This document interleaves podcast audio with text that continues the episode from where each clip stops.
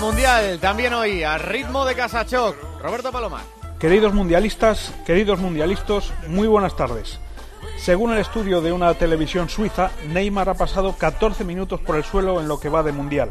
Entre lo que le pegan, porque es verdad que le pegan, y lo que exagera, porque es verdad que exagera, se le ha ido un cuarto de hora en revolcones y quejidos. La Confederación Brasileña de Fútbol se ha puesto muy digna y dice que hay una campaña anti-Neymar. Lo cierto es que si el chico se despojara de las muchas tonterías que adornan su juego, sería mejor futbolista. Si echamos la vista atrás y repasamos los mundiales de los grandes jugadores de todos los tiempos, vemos que Maradona, por ejemplo, no soltó ni una lágrima ante auténticos asesinos en serie. Aquel marcaje de Gentile en el Mundial de España debió ser castigado con pena de cárcel. El mismo Messi, por no irnos tan lejos, lleva con más entereza el juego duro.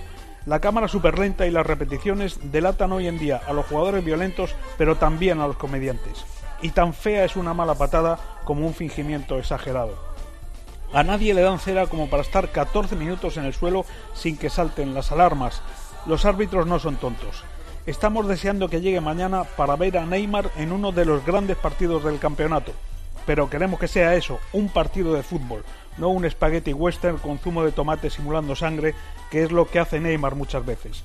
El Mundial de los Trasposos es en otra ventanilla.